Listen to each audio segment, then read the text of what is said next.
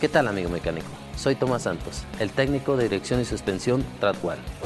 Todo componente de dirección y suspensión articulado libre de mantenimiento debe de precargarse antes de su instalación.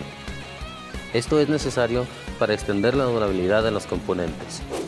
Para precargar correctamente el componente deberás moverlo en todos los ángulos posibles. Esto para que la grasa que está en la parte inferior se riegue alrededor de la esfera. Esto lo debes de realizar en todos los componentes que son libres de mantenimiento o sin grasero.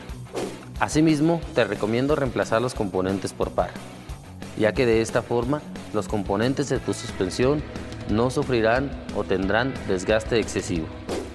Recuerda, este es un tip más de tu amigo Tomás. Síguenos en nuestras redes sociales.